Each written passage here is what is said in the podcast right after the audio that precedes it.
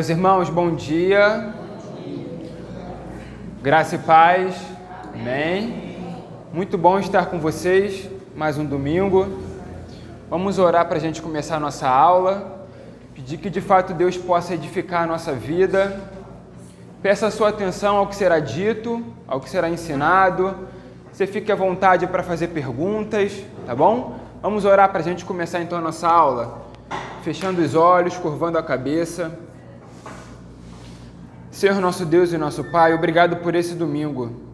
Nós estamos na tua casa e nós queremos nos juntar ao salmista que diz que um dia em tua casa é melhor do que mil noites em outro lugar, ó Deus. Obrigado porque nós estamos aqui e foi o Senhor quem nos trouxe.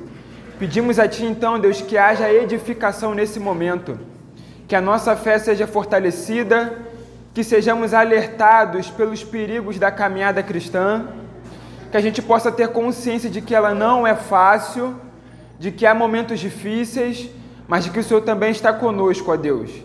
Fale conosco nessa manhã, em nome de Jesus. Amém. Meus irmãos, deixa eu começar essa aula fazendo algumas perguntas a vocês.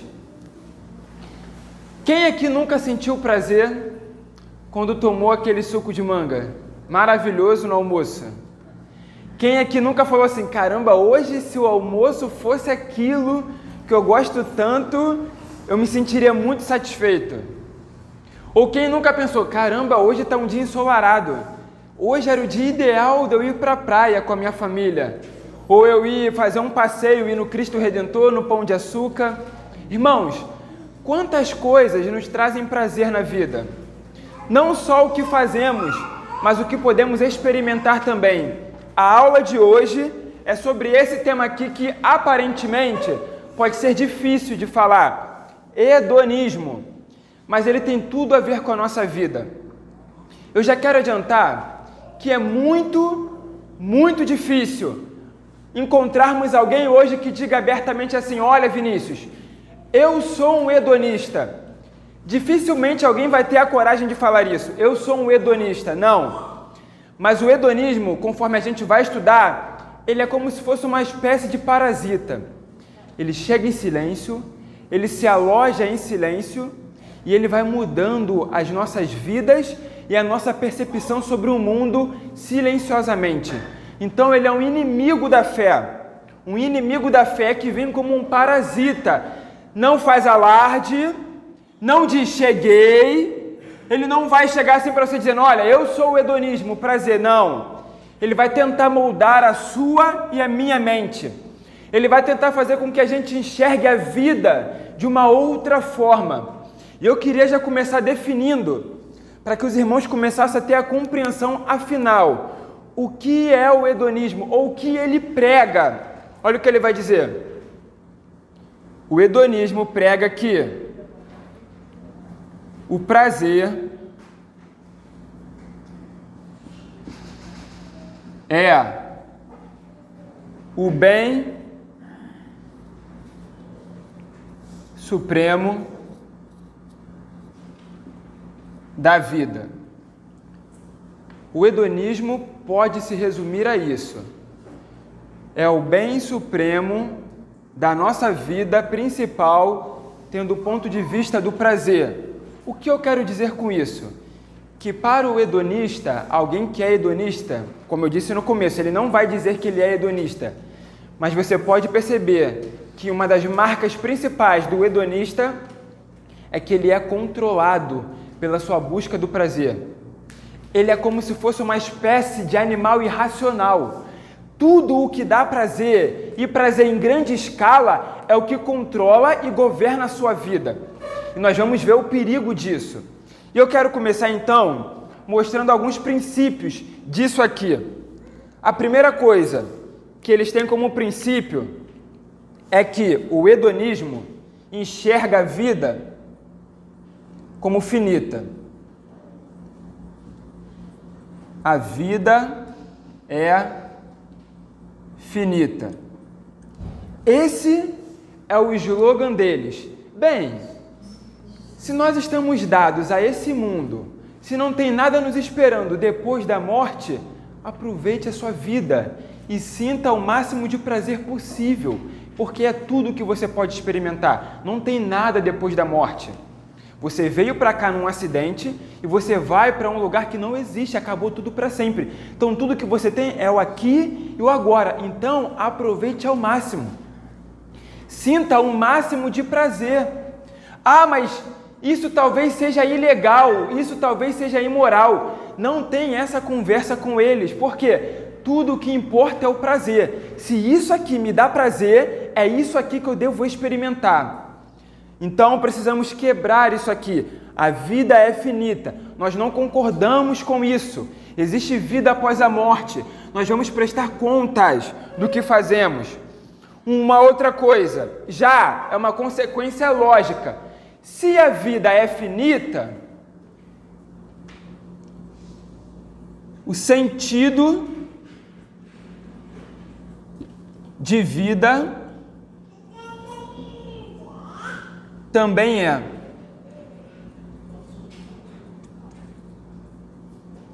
Ou seja, bem, se a minha vida é finita, eu estou aqui de passagem e só existe esse mundo, o meu propósito de vida é experimentar o máximo de prazer e só. Eu não tenho mais nenhum outro tipo de propósito de vida.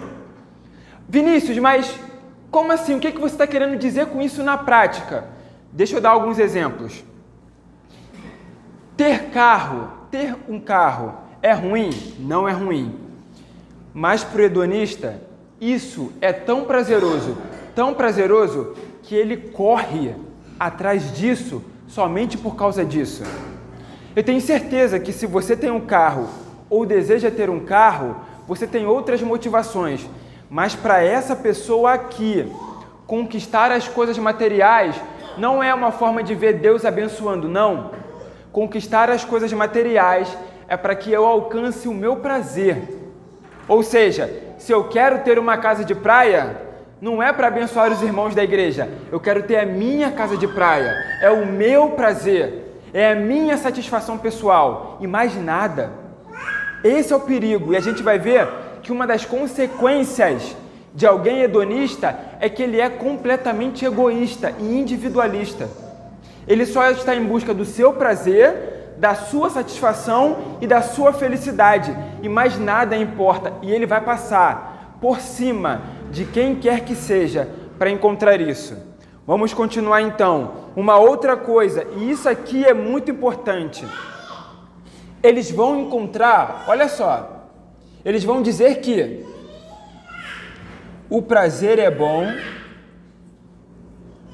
o prazer é bom e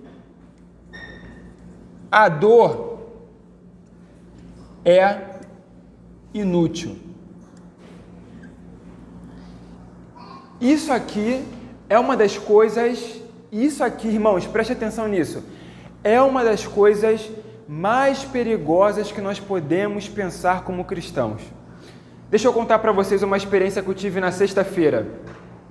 Sexta-feira, eu estava conversando com uma pessoa de uma outra igreja, de uma outra tradição que a nossa, pensa algumas coisas diferentes. Papo vai, papo vem, eu conversando com essa pessoa, ela me disse o seguinte: bem, Deus não mata ninguém e Deus não envia doença para ninguém. Eu falei: olha, nós temos passagens claras dizendo que Deus mata, inclusive em Atos, com Ananias e Safira. Eles mentem para o Espírito e o Espírito fulmina eles. Essa pessoa, ela foi honesta pelo menos, ela disse que nem conhecia essa passagem. Então daí eu já comecei a perceber que o que faltava nela era um pouco de conhecimento para que ela pudesse fazer algumas afirmações. Mas repare, o que mais me chamou a atenção nessa conversa que eu tive, que em determinado momento do diálogo, essa pessoa disse assim para mim: Vamos parar com essa conversa.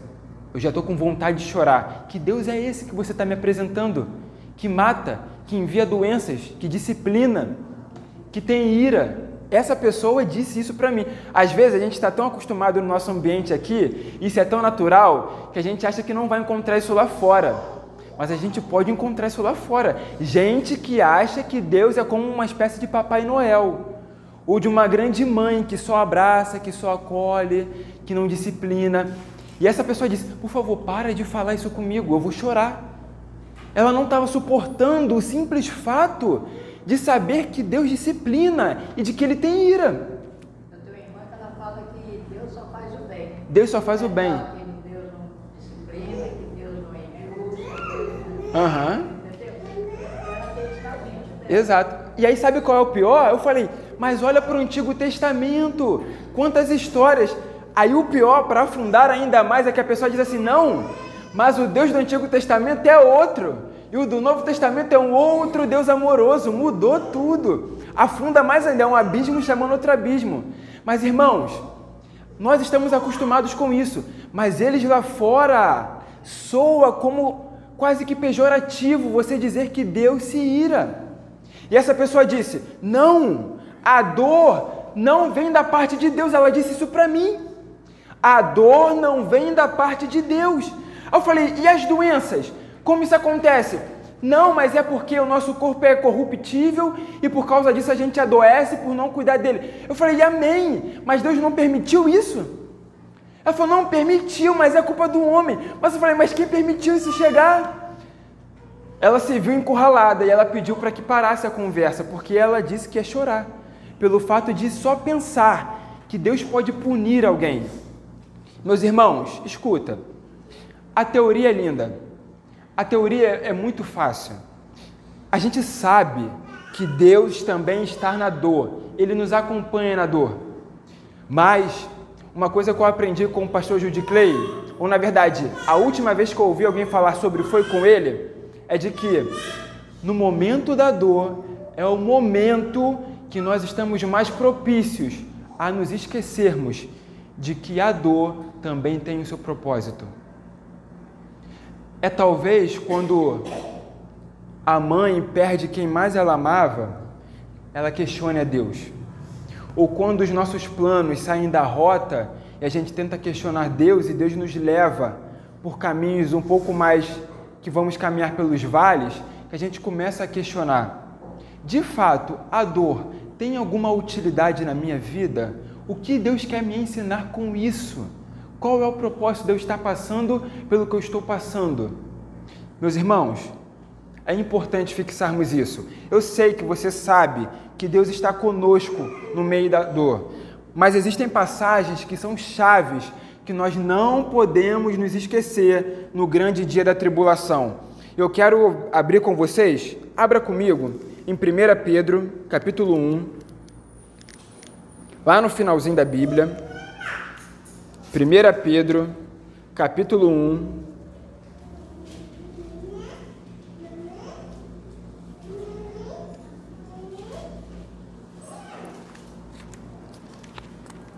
Verso 6.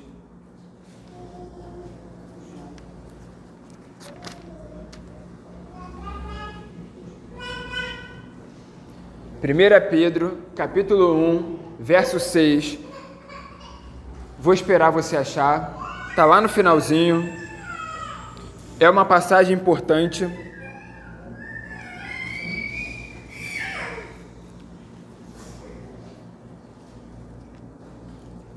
Diz assim a palavra de Deus. 1 Pedro 1,6 Nisso vocês exultam, ainda que agora, por um pouco de tempo, devam ser entristecidos por todo tipo de provação. Vou repetir: devam ser entristecidos por todo tipo de provação. Verso 7: Assim acontece para que fique comprovado que a fé que vocês têm, muito mais valiosa do que o ouro que perece, mesmo que refinado pelo fogo, é genuína e resultará em louvor, glória e honra quando Jesus Cristo for revelado. Vinícius, eu não sei o que Deus quer fazer com que eu aprenda em meio à dor. Aqui está talvez um dos grandes propósitos de Deus na sua vida é fazer com que você seja mais maduro na fé. É refinar a sua fé, é fazer você passar pelo fogo e te purificar para que a sua fé fique mais refinada. Deus usa a dor para provar a nossa fé e nos fazer mais fortes. Isso é uma verdade bíblica. Nós precisamos acreditar nisso. Deus nos prova para o nosso bem. Outra passagem importante, Hebreus, volta só um pouquinho. Volta Tiago e depois Hebreus. Hebreus capítulo 12, verso 7. Isso, Hebreus 12,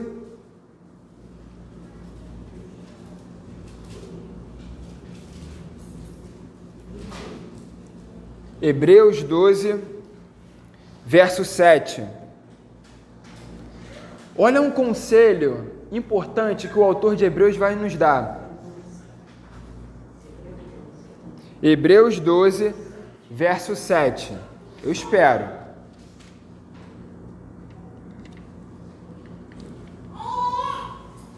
Olha o conselho que ele vai dar.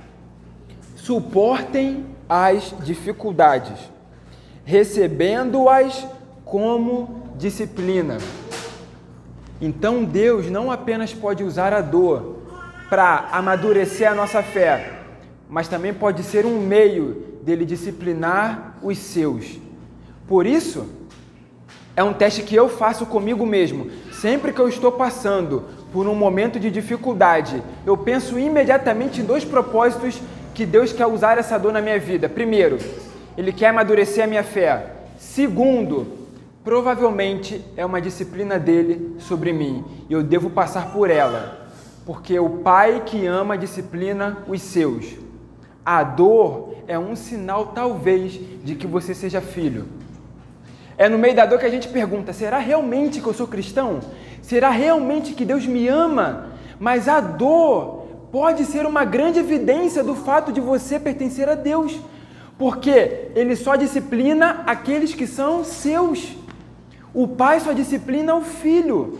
A dor pode ser uma evidência do amor de Deus por você. Pode parecer contraditório, mas é bíblico. E para terminar, Romanos 8, 28, que talvez seja a passagem mais conhecida. Romanos 8, 28.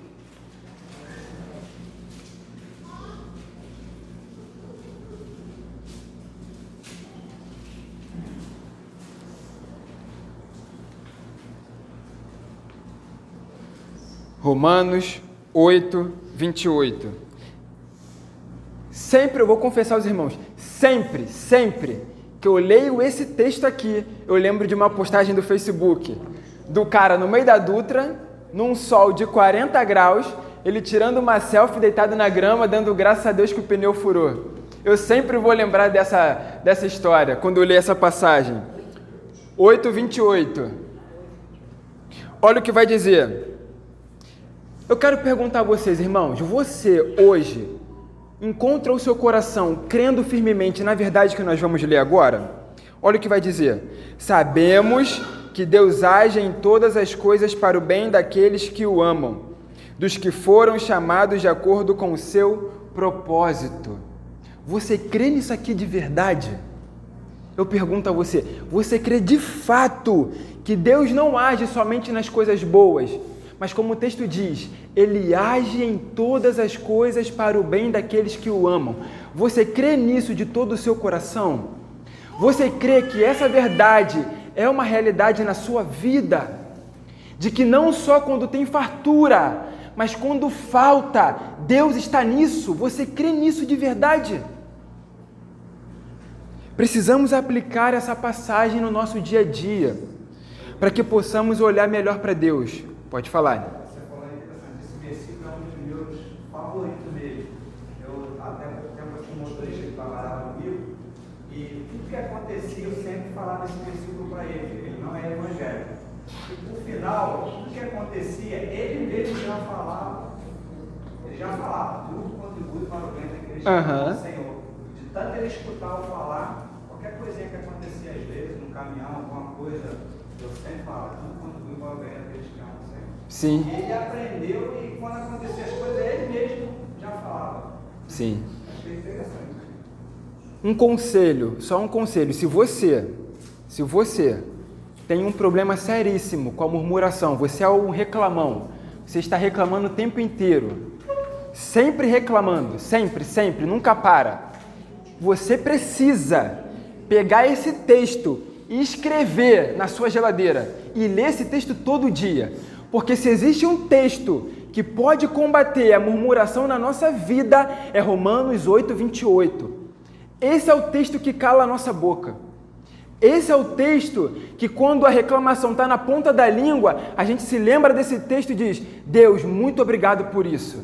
Muito obrigado. Graças a Deus que isso aconteceu. Graças a Deus que esse ônibus atrasou. Graças a Deus por essa demora. Muito obrigado, Senhor. Eu não vou murmurar, eu vou te agradecer, porque o Senhor age em todas as coisas para o bem daqueles que te amam. Nós precisamos pegar esse texto no dia da grande murmuração e lutar contra ela.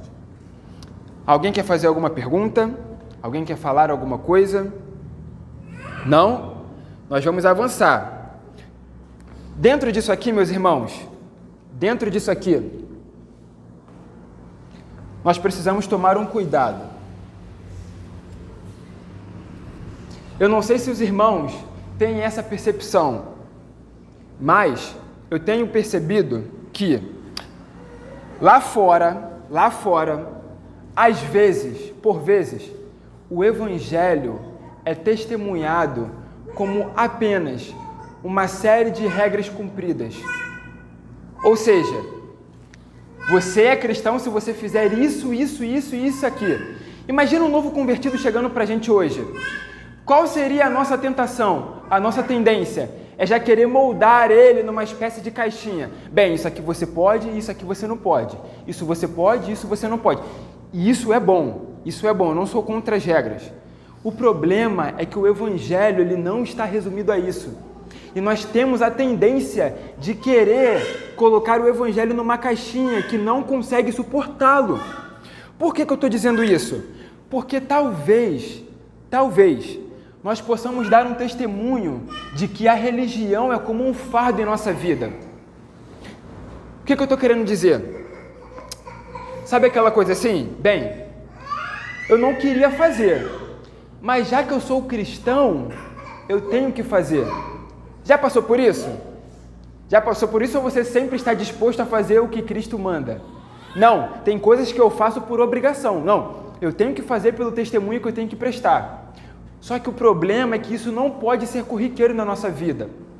O prazer precisa estar em nossa vida. Irmãos, não é porque nós somos contra isso aqui, de que nós somos rabugentos agora e vamos lutar contra o prazer. Não. Na aula que vem nós vamos ver que o prazer ele tem o seu espaço e o seu valor no Evangelho. O problema é que isso aqui vive para o prazer e o prazer é só mais um mordomo na nossa vida. Agora, nós temos a tendência, nós temos a tendência de testemunharmos uma fé fria e sem vida, porque às vezes parece que nós perdemos o prazer e fazemos pela obrigação. E aí é que mora o perigo. Por quê? Eu quero falar algo aqui que talvez seja até ousado, mas os irmãos estão livres para interpretar e ouvir e comentar. O diabo o diabo. Provavelmente ele gosta e ele ama quando a igreja cada vez mais cria usos e costumes que não estão na palavra. Provavelmente, provavelmente o diabo ama quando a igreja cria usos e costumes que não estão na palavra. Sabe por quê? porque provavelmente esse uso e costume que não está na palavra é como se fosse uma camisa de força. Tira a liberdade cristã, tira o prazer cristão. Não, é como o pastor já citou aqui. Não, eu tenho que dormir de camisa, porque se Jesus voltar e eu estiver sem camisa, eu estou perdido. Não, eu tenho que andar com um roupão, porque se eu não andar com um roupão, quando Jesus voltar, eu estou perdida. Não, eu tenho que andar com um véu. Ainda hoje tem igrejas que usam véu. Não, eu tenho que andar com um véu, porque tá lá que as mulheres precisam usar o véu. Meus irmãos, usos e costumes que não estão na palavra são inimigos do prazer cristão. Nós fomos chamados para termos prazer, tá bom? Isso é importante. E aí eu quero ler uma coisa que o Spurgeon, o príncipe dos pregadores, Batista, ele disse: olha isso aqui. Aqueles que servem a Deus com um semblante triste, ou seja, lembra de alguém agora cristão que está sempre cabisbaixo, sempre triste, nunca alegre, não tem motivo para sentir felicidade em nada. É sempre ó céus, ó vida, ai que vou morrer, é sempre assim. Olha o que o Spurgeon vai dizer. Aqueles que servem a Deus com um semblante triste, porque não estão fazendo o que os agrada, não servem ao Senhor. O fazem como uma homenagem, mas não há vida. Nosso Deus não precisa de escravos para enfeitar o seu trono. Ele é o Senhor do império do amor e deveria ter seus servos vestidos de alegria. Os anjos servem a Deus com cânticos, não com rugidos, não com murmurações. Obediência que não é voluntária é desobediência. Porque o Senhor vê o coração, e se ele vê que o servimos à força e não por amor, rejeitará a nossa oferta. Retire a disposição alegre de um cristão e terá removido a prova de sua sinceridade. Leitor, analisemos esta questão. Você serve ao Senhor com alegria? Vamos mostrar ao mundo que acha que a nossa religião é escravidão, que, para nós, ela é deleite e alegria. Que nosso contentamento declare que servimos a um bom mestre. Obediência sem prazer é desobediência. Nós não fomos chamados para ficarmos numa religião que é muito mais uma camisa de força, me reprimindo, tirando o meu prazer em coisas que eu poderia ter prazer. Não é errado ir numa praia. Não é errado ir no cinema. Não é errado você em casa com a sua esposa beber uma taça de vinho, a não ser que você tenha tido muitos problemas com álcool. Mas, meus irmãos, nós precisamos tirar um pouco dessa coisa dos usos e costumes. Eles são importantes, são importantes, mas têm os seus limites também. Sabe por quê? Porque talvez estejamos tão cheios disso que a religião para nós é uma camisa de força. A gente perde o prazer de ser discípulo. Imagina, é o, é o que o Spurgeon vai falar, eu não li, mas ele vai usar essa ilustração. Imagina o seguinte: nós temos dois soldados e esse país está indo à guerra. E aí o presidente diz: Você que está com medo e não quer ir para a guerra, vai imediatamente. E o outro que está levantando a mão e pulando, dizendo: Eu quero morrer pela minha pátria. Irmãos, quem é o verdadeiro soldado? Quem é o verdadeiro soldado? Quem é o corajoso? Nós não fomos chamados para vivermos numa camisa de força. A nossa religião precisa ser uma religião que tem espaço da liberdade. Nós podemos ter prazer, nós podemos ter alegrias, e isso deve ser uma marca em nós, para que eles lá fora queiram experimentar isso também. Agora, uma pergunta sincera: as pessoas que convivem conosco, as pessoas que trabalham conosco, se elas tivessem que ter uma visão sobre o Evangelho somente a partir da sua vida, qual seria a visão dela? A religião é uma camisa de força? Como eu tenho testemunhado a obra de Cristo em mim no meu trabalho, na minha faculdade, na minha família? Quando eles me veem, eles veem um cristão autêntico, alegre, com liberdade, ou uma pessoa aprisionada à religião.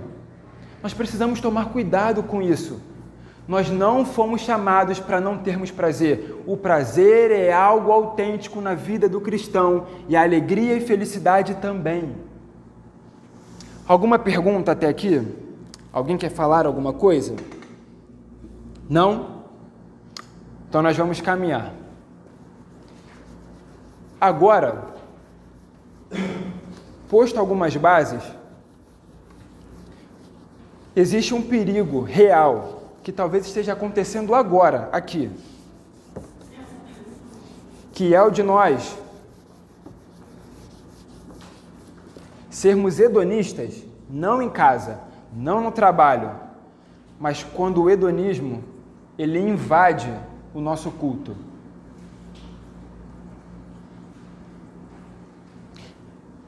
Deixe-me dar um exemplo. Um pastor, falando sobre isso aqui, ele disse que nos Estados Unidos, quando você entra em algumas igrejas, sabe o que os irmãos que te recepcionarão falarão? Seja muito bem-vindo, esse culto foi preparado para você. Não fique à vontade, é para você mesmo. Isso é o hedonismo no culto. É quando nós tiramos o foco de Deus e colocamos nos homens. O homem precisa sentir prazeres e ele precisa se sentir entretido no culto. E aí, sabe o que nós fazemos? Nós, eu não sou contra, mas muitos fazem com esse propósito. Nós começamos a pintar toda a igreja de preto. Nós começamos a colocar um fundo musical para emocionar. Nós começamos a colocar fumaças no meio da pregação para dar uma ideia nós estamos em um outro lugar, numa outra dimensão. Eles precisam sentir isso. Isso é o hedonismo no culto. Nós precisamos colocar luzes no momento do louvor, abaixar as luzes de cima, para que eles sintam uma outra atmosfera, para que eles se sintam emocionados. Esse é o hedonismo no culto. Graças a Deus que isso aqui é normal. Não no sentido de acontecer, mas no sentido de todos terem consciência de que não é para acontecer. Mas lá fora, a cada esquina, você vê isso acontecendo com frequência. E aquelas pessoas, elas estão vindo para cá, não para a PIB do parque, mas para igrejas saudáveis. Já existem pesquisas que falam sobre isso, que nos últimos anos as igrejas não saudáveis estão tendo um êxodo, uma retirada de membros que estão agora procurando um lugar em que a palavra seja pregada, porque eles estão cansando disso. Eles não querem mais sentir só emoções, eles querem a palavra pregada, que é o que dá constância. Então essas igrejas estão começando a ver que isso já não importa mais. E aí então entra o coach, que é a nova teologia da moda e aí, o coach não é o Valdomiro Santiago. O coach não é o Macedo. Não, esses caras querem arrancar o teu dinheiro. Mas o coach, ele não quer o teu dinheiro, mas ele quer que você saia do culto se sentindo super-homem. Ele quer que você vai, você vai fazer e você vai fazer acontecer e que ninguém pode te parar, de que você é mais que vencedor e de que ninguém pode ir contra você. E se tem um irmão no trabalho que é contra você, você vai passar por cima dele de que ninguém pode te parar. Irmãos, é isso o tempo inteiro. É isso o tempo inteiro. E aí o que, que eles fazem? Bem, como a gente vai falar isso? A gente vai falar isso gritando, berrando, pulando? Não. Nós vamos construir um clima em que pareça que de fato é Deus falando. Então é um cara sentado no banco, com uma voz mansa, com tudo apagado, só uma luz em cima dele. E ele falando bem mansamente, com uma voz quase que de choro, tentando te levar a sentir emoções, com um fundinho musical. Irmãos, cuidado, isso está perto de nós e nós precisamos estar preparados para recebermos esses membros quando eles vierem para cá querendo algo saudável. E aí, eu quero colocar aqui algumas características do hedonismo no culto. Primeira coisa, e aí talvez você não seja um hedonista no culto, mas talvez tenha uma marca que você fala: caramba, eu não sou tudo isso que o Vinícius escreveu, não, mas aquela marca ali talvez esteja na minha vida. Primeira coisa, uma marca, uma das principais nessas igrejas e que pode estar no nosso coração também.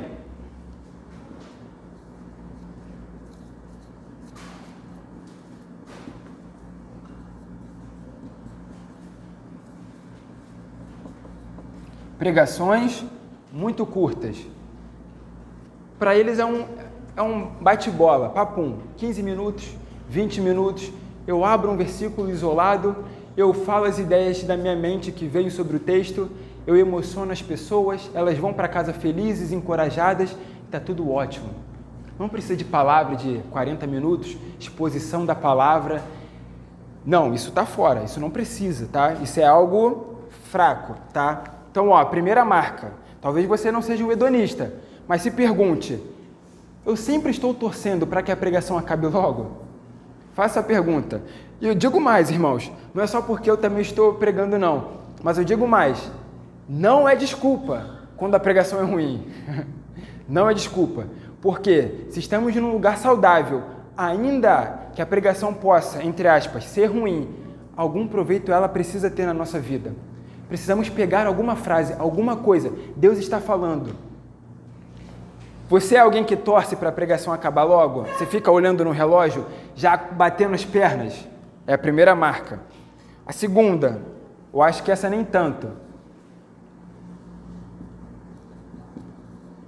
Um entretenimento muito forte no culto. Sabe o que eu vi essa semana? Sabe o que eu vi essa semana? Eu vi, às vezes eu pego essas coisas para assistir, nem eu sei porquê. Né? Aí eu estava vendo lá no culto da virada, no culto da virada de uma igreja, o pastor começou a rolar no púlpito. E ele falou: Não, eu estou deixando tudo para trás em 2022. Eu estou rolando, que agora 2023 será incrível e será novo. Eu estou deixando tudo, eu estou desenrolando. Tudo que eu desenrolei ficou em 2022, agora eu estou rolando para algo novo. É isso que eles querem, entretenimento. Eles querem coisa nova. Eles querem a mulher rugindo como um leão, a mulher engateando como um animal. É isso que eles querem. Eles querem. E aí que entra numa outra marca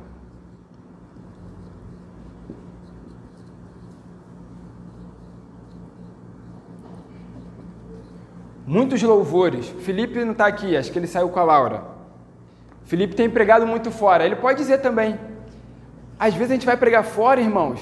A gente olha, a gente fala, ó, a essa altura aqui, se fosse na, lá na PIB do Parque, eu já estaria no púlpito já. Aí você fala, caramba, mas tá na oportunidade do primeiro grupo ainda. Aí você fala, oito e meia, caramba, tá na oportunidade ainda do irmãozinho. Aí dá 8h45 tu fala, caramba, eu vou pregar mesmo, eles me chamaram só para uma oportunidade. Irmãos, dá 9 horas, dá 9h15, está na oportunidade ainda. Aí vem um grupo de dança, aí depois vem um grupo de teatro, aí depois vem mais louvor, aí depois vem um apelo, aí depois tem dízimo e oferta. Aí eles começam a preencher o culto, preenchendo, preenchendo, preenchendo. Por quê? Para entreter. O culto, igual eu ouvi no trabalho, né? Tá, tá Ninguém vai escutar lá não do trabalho. Ninguém vai escutar lá não. Igual eu ouvi lá de um de um pai. Foi um pai que foi visitar. Um pai foi visitar. Ai, não foi a Alessandra não, fiquei, fiquei paz, a Alessandra foi lá na escola, não foi você, foi você não, Alessandra. Mas um pai foi lá e falou: "Aqui é de alguma igreja?" Eu falei: "Não. Aqui é interdenominacional, a escola é cristã, confessional." Não, porque eu queria saber se fosse de uma igreja, daqueles cultos chatos, que é só louvor e palavra, entendeu? Eu falei, como assim, entendeu? Como assim? Não, não, porque tem que ter tal coisa, tal coisa, tal coisa, tal coisa. Irmãos, isso já está na mente já. Eu conversando com uma outra pessoa, ela disse, eu falei assim, quero te fazer um convite, vamos lá na igreja? Mas como é que é lá na tua igreja? Tem louvor, tem apelo? Como é que é? Eu falei, não, começa, tem um louvor, três louvores, tem oferta e já a palavra já. É só isso só. Aí a pessoa falou para mim, ah, eu vou ver se eu vou, entendeu? Mas eu senti a frustração na pessoa assim, ela queria algo a mais, entendeu? No culto. Eles querem isso, meus irmãos. Eles querem isso porque a mente foi moldada para o entretenimento no culto, tá? Então, eu já cheguei a ver, só para citar sobre isso, eu já cheguei a presenciar, ninguém me contou não, eu estava no lugar em que a mãe, que era pastora, fez uma homenagem para o filho que estava fazendo aniversário e deu um buquê de flores para ele no final do culto. E isso no meio do culto ainda. E as pessoas batendo palma, gritando, aplaudindo. É entretenimento que eles querem. Eles querem a televisão dentro da igreja. É isso que eles querem. Uma outra coisa. Eu já citei aqui, mas eu vou escrever só para listar.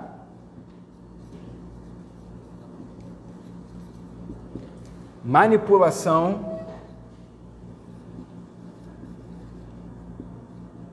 do ambiente. Escuta, irmãos, vamos ser sinceros. Ontem mesmo, eu estava assistindo um vídeo daquele, daquele filme do Paulo, do apóstolo Paulo, que tem um fundinho musical. Irmãos, eu quase chorei vendo por causa do fundo. Eu falei, caraca, já estou quase chorando aqui, entendeu? Já vi isso aqui várias vezes, mas o fundinho musical me tocou tanto que eu falei, caramba, que cena maravilhosa! Ele com a cabeça para ser cortado e o fundo tocando a música. Irmãos, a música pode manipular e eles fazem de propósito. Tem pregador que não prega sem fundo. Ele começa a falar, aí ele não está ouvindo nada de fundo. Ele olha para trás assim, Ué, ninguém vai tocar nada? Por quê? Porque eles querem emocionar. Eu não sou contra a emoção no culto, tá? Deus nos chama a sentir emoções. O problema é eu querer manipular essas emoções e ela não vir do espírito, tá? Eu já chorei no culto, eu sei que os irmãos também já experimentaram isso. Em casa já sentiram arrepios lendo a palavra, orando. Isso são experiências nossas com Deus. O problema é a gente querer manipular isso. Uma vez, eu lendo um livro sobre pregação, um pastor disse o seguinte: fique com o pé atrás quando um pregador sempre chora e quando ele nunca chora. Fique com o pé atrás. Você vê esses pregadores de internet sempre chorando toda a pregação. Fala, nossa, esse homem é que ele vai ser arrebatado daqui a pouco, porque todo culto ele está sentindo alguma coisa para chorar sempre. Eu guardei esse conselho para mim. Controle as emoções também. Como? Não tem, é impossível chorar toda a pregação. Não dá, são dinâmicas e são dias diferentes. Então desconfie do pregador, caramba, esse pregador aqui eu vou botar porque ele vai me fazer chorar. Por quê? Porque ele está sempre chorando. Cuidado, muito cuidado, tá bom? Uma outra coisa, isso aqui, ó. Isso aqui é uma coisa que pode acontecer com a gente.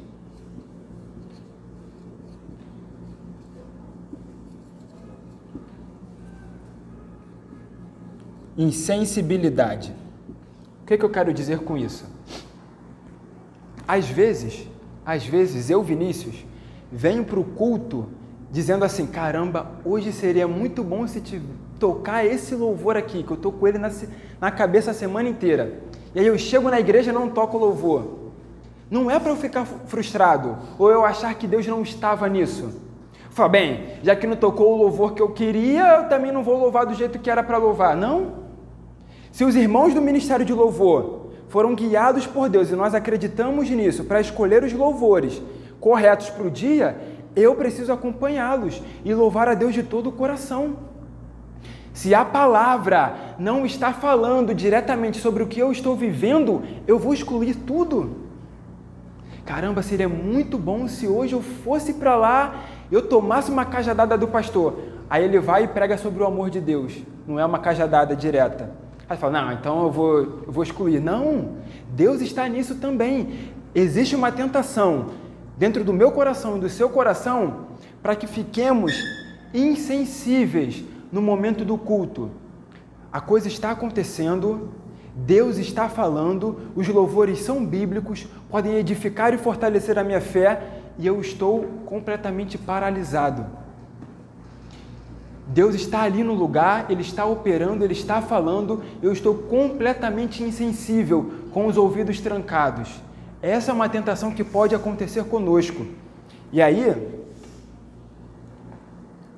olha o que também um homem vai dizer. Olha o que ele vai dizer, ó. Consumidores, consumidores, é os que, são os que compram sempre. Consumidores chegam às pressas e saem rapidamente do culto, vendo a igreja como um drive-thru espiritual. Mas provedores chegam cedo e, tanto quanto possível, permanecem depois do culto. Eles veem a igreja mais como uma família e menos como um evento. Quem disse isso foi o Mark Dever, um dos maiores pastores batistas que existem hoje no mundo. Nós precisamos quebrar isso, se ainda há resquício no nosso coração. Sermos um espírito de consumidor no culto é o meu culto, é a minha experiência. Eu sinto, eu não tenho nenhuma relação com meu irmão nesse momento. Não, não. O culto é uma celebração em comunidade. E o meu canto pode edificar a vida do meu irmão. A tonalidade da minha voz no momento do louvor pode fazer diferença em como aquele irmão vai encarar aquele período de louvor. Precisamos estar atentos a essas coisas também. E depois do culto, também de permanecer na igreja, de conversar com irmãos que eu sei que eu não vou ver a semana inteira. Devemos ter esse cuidado, tá bom? Cuidado com a insensibilidade, cuidado com a insensibilidade. Ninguém se desvia do dia para a noite. O coração vai se endurecendo cada vez mais para as coisas de Deus. Uma vez um homem disse: Não há nada mais perigoso para um cristão do que ele se tornar insensível para as realidades espirituais do culto. Não há nada mais perigoso para o cristão do que isso. Muito cuidado. Alguém gostaria de acrescentar alguma coisa à lista? Ou perguntar alguma coisa? Ficou alguma dúvida? Não sobre esse ponto? Não mesmo? Então tá bom então. Então, ó, tá todo mundo 10. Então vamos avançar.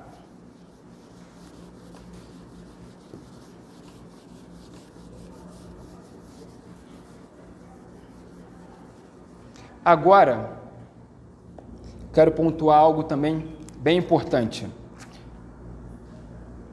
O hedonismo, ele está ligado ao prazer.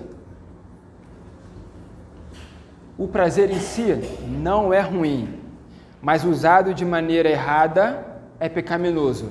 E aí, sabe qual é o problema? O problema é que não é só Deus que promete prazer a nós, mas o pecado também promete.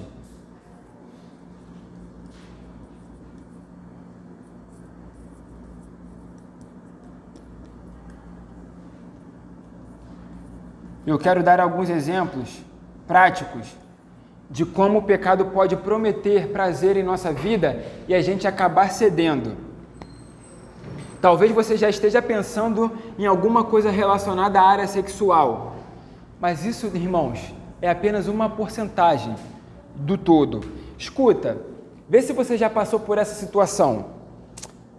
O pecado, ele pode nos prometer prazer. Escuta, quando ofendemos, quando ofendemos com palavras, o nosso prazer é ver o outro ferido. Ninguém ofende para elogiar. Ninguém ofende porque quer ver a outra pessoa sorrindo. No momento da discussão, da briga e da raiva, a ofensa sai porque o prazer de ofender está no nosso coração. E a gente acaba pegando isso. O pecado diz: vai, ofende ele, ofende ela, joga na cara dele isso. Fala porque isso vai ser certeiro. Ele vai se ofender e você sabe que ele vai se ofender. Vá em frente e diga. E nós acabamos cedendo. Podemos, podemos ceder ao prazer que o pecado promete quando ofendemos com palavras, porque queremos ver a outra pessoa ferida. Quando invejamos o outro, a satisfação é matar a sua reputação. Quando cobiçamos algo ou alguém, a satisfação é simplesmente ter o que desejamos, independentemente do que façamos. Perceba, irmãos, a área sexual é apenas 10% do todo sobre esse assunto. O pecado pode nos prometer prazer e nós podemos acabar pegando esse prazer prometido quando fazemos isso que eu acabei de falar. Quando ofendemos alguém e ofendemos com propósito vou ofender para machucar de verdade. Não é para fazer cosquinha, não. É para causar uma ferida gigantesca. Eu vou ofender, eu vou falar. Se mexer comigo, eu vou falar. É o pecado te prometendo isso. Vá em frente, vá, diga, fira. Você vai sentir uma satisfação ao ver essa pessoa ferida. Então vá, fira ele, fira ela. Cuidado, meus irmãos. Isso é muito perigoso, muito perigoso. Uma outra coisa, nós podemos ver também o hedonismo.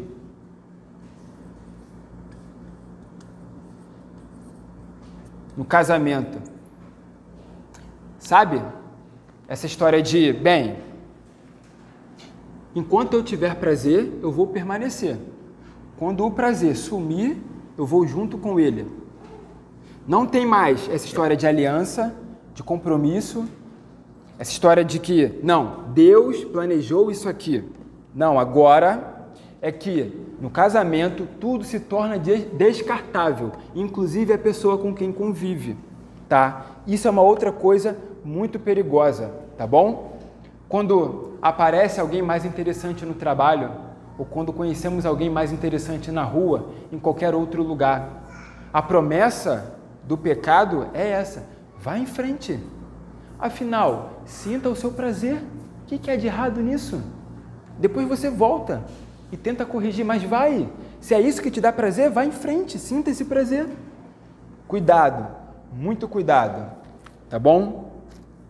Para terminar, caminhando para o final, eu quero colocar aqui algumas consequências algumas consequências práticas do hedonismo na nossa vida. Conversando, conversando uma vez com uma pessoa, uma pessoa sábia, ela me disse: Vinícius, tem horas, tem horas que a gente vai até querer fazer o errado. Nesse momento, a gente precisa pensar são nas consequências daquele erro. Talvez você não vai conseguir tirar aquela vontade de fazer aquilo que é errado. Você não vai. É só com tempo, com muita oração e luta. Então, naquele momento, não é lutar contra a vontade, porque a vontade está completamente inclinada para o que é errado. Não, não tem que tirar ela agora. Ore para que Deus controle. Mas o que precisa pesar mais nesse momento é você pensar nas consequências daquilo que você quer fazer. Talvez isso possa te refrear. Eu guardei isso para mim e é por isso que agora eu vou colocar algumas consequências para que nos cause temor e a gente não queira ser um hedonista na prática. Primeira coisa, a consequência.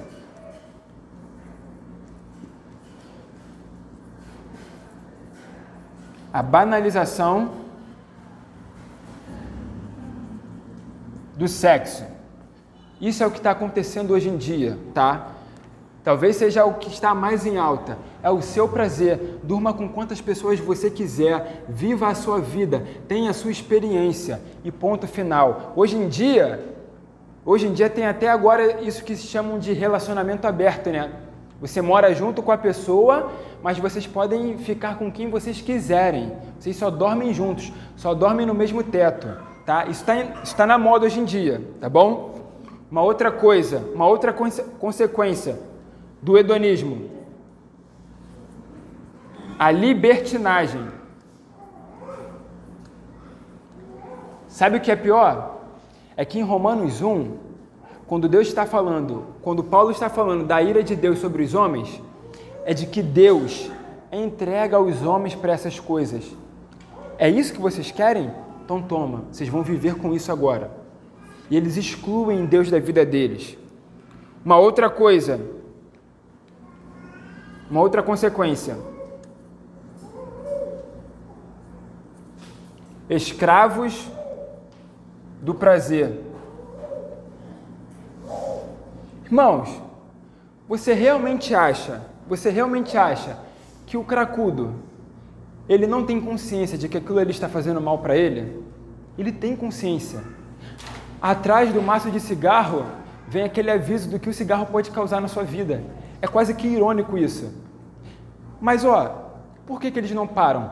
Porque eles são escravos do prazer, eles não conseguem mais refrear, eles perderam qualquer tipo de freio, eles só se entregam, a vontade vem e eles fazem.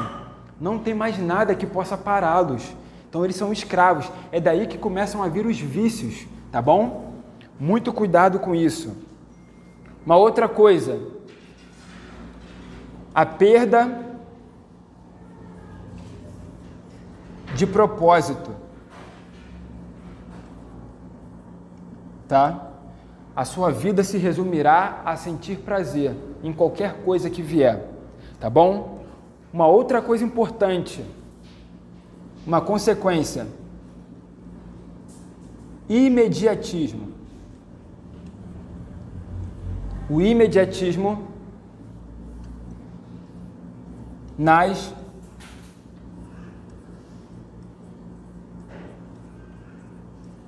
circunstâncias. Essa história de perseverar, ser paciente, esperar, tudo isso é excluído no hedonismo, porque eles atrelam todas essas coisas à dor. E a dor para eles não é algo útil, então eles excluem. Então agora não tem essa coisa de eu esperar, de eu perseverar, não. Eu quero agora, eu quero aqui comigo. Então é imediatismo. Quantas vezes nós não somos assim, imediatistas, nas circunstâncias? Aparece tal coisa e nós já queremos uma resposta pronta, ou já queremos fazer algo com os nossos braços. Muito cuidado, isso é uma consequência do hedonista, tá? Uma outra coisa.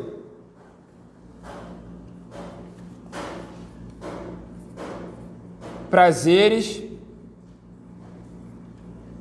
curtos. É alguém que é viciado em ter prazeres momentâneos. E é por isso que essa pessoa vai se tornar um escravo do prazer. Porque hoje ela sente algo e amanhã ela precisa voltar a sentir, porque ela foi acorrentada a isso. Ela não consegue mais parar. É aquela história de que tu fuma quantos anos? Há 17 anos. Tu é viciado? Sou viciado não, eu paro a hora que quiser, mas eu só fumo há 17 anos. É mais ou menos isso, entendeu? Não, não sou viciado não, só fumo há 17 anos. Mas a hora que eu quiser parar, eu paro, tá? É mais ou menos isso, tá bom? Comece a aplicar isso a outras coisas da vida também. Então, meus irmãos, são prazeres curtos. Eu quero agora o que me dá prazer. É o que? São prazeres curtos. Nada do que é eterno pode me dar prazer. Muito cuidado. E aí, já indo para o final. Isso aqui também é perigoso.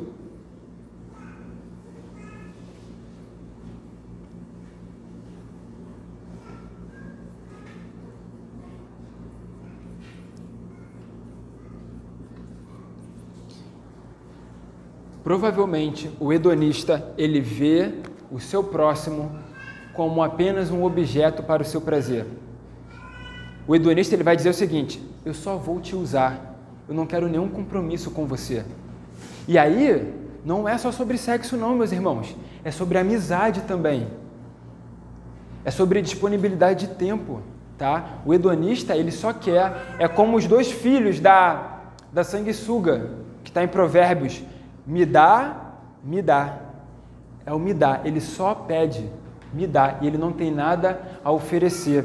Tá bom? Então, ó, muito cuidado, muito cuidado com isso aqui, ó. Esse é um perigo que nós corremos, tá bom? Eu vejo isso em outras igrejas com outras culturas de irmãos que rivalizam para ver quem vai assumir tal ministério. Não, aquele ali não pode ter espaço porque se ele tiver espaço ele vai me ofuscar. Então ele, a gente vai deixar ele de canto. Tá? Já vi pastor, já vi pastor tirando o seminarista, não deixando mais ele pregar nem ensinar. Por quê? Porque o rapaz estava se destacando mais do que o pastor. E o pastor não quer isso. O pastor ele quer ser o centro das atenções. Eu já vi isso acontecendo numa outra igreja, meus irmãos. Isso é sério. Graças a Deus pelo nosso pastor, tá? Graças a Deus por isso. Tá bom? Mas ó, nós podemos ver as pessoas como objetos, inclusive os que moram conosco. Tá bom? Muito cuidado com isso. E aí, ó, para terminar, uma outra consequência, eu encerro aqui, é que o hedonista ele será alguém individualista ele será alguém que só olhará para si e para o seu prazer. E ele vai, e ele vai atropelar quem passe pelo seu caminho e tente atrapalhar aquilo que te dá prazer. Muito cuidado, meus irmãos. Essas são algumas das consequências desse parasita aqui, ó, chamado hedonismo. Como eu disse no início da aula, ele não vai chegar dizendo: "Prazer, eu sou o hedonismo". O hedonista não vai dizer, prazer, eu sou um hedonista. Não tem essa cordialidade. É um parasita que entra na nossa fé e vai fazendo mudanças pequenas, tá bom? A gente vai perdendo a eternidade de vista, a gente vai enxergando o irmão da igreja como objeto, a gente só quer o nosso prazer no culto, a gente não tem mais vida na igreja. Cuidado, meus irmãos, muito cuidado com esse parasita aqui, tá? Para terminar, eu termino aqui citando uma frase que eu coloquei ontem na minha rede social, que falou muito comigo. Também é do Spurgeon. Olha o que ele vai dizer. Nós, nós, os chamados fiéis e escolhidos, vamos afastar nossas dores e levantar nossas bandeiras de confiança em nome de Deus. Nós vamos, estamos decididos Jesus deve ter a coroa da alegria do nosso coração. Não desonraremos o noivo chorando em sua presença. Que paraíso está reservado em Jesus? Que rios de infinita felicidade tem a sua nascente e cada gota de sua plenitude nele. Que janeiro comece com alegria no Senhor e dezembro termine com júbilo com Jesus. Que janeiro comece com alegria no Senhor e dezembro termine com júbilo em Jesus. Vamos ter a alegria, a felicidade e o prazer como marcas da nossa fé e do evangelho que nós cremos. Essa é a melhor maneira de testemunhar o Deus que nós servimos. Amém? Vamos orar então para a gente terminar.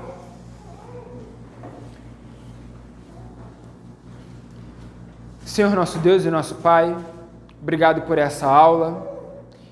Peço ao Senhor que, mesmo na simplicidade, os meus irmãos tenham sido edificados, crescidos em conhecimento, tenham sido levados a um alto exame também sobre a sua prática de fé, sobre como têm vivido a vida debaixo do sol. Deus nos ajude.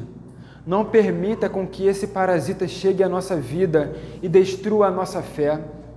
Não nos deixe viver como se pertencêssemos a essa terra, ó Deus. Nos lembre sempre de que estamos de passagem. Nos lembre sempre de que nós temos um Deus que age em meio à dor também e de que tudo coopera para o nosso bem, ó Deus. Nos lembre, Senhor, dos perigos que corremos da caminhada. Não deixe com que o nosso culto seja vazio e sem sentido, ó Deus. Que possamos sempre experimentarmos a tua boa vontade aqui nesse lugar, ó Pai. Por favor, Senhor, faça conosco aquilo que for da tua vontade e que a nossa vontade seja viver conforme o seu querer. Em nome de Jesus nós oramos. Amém. Amém, meus irmãos.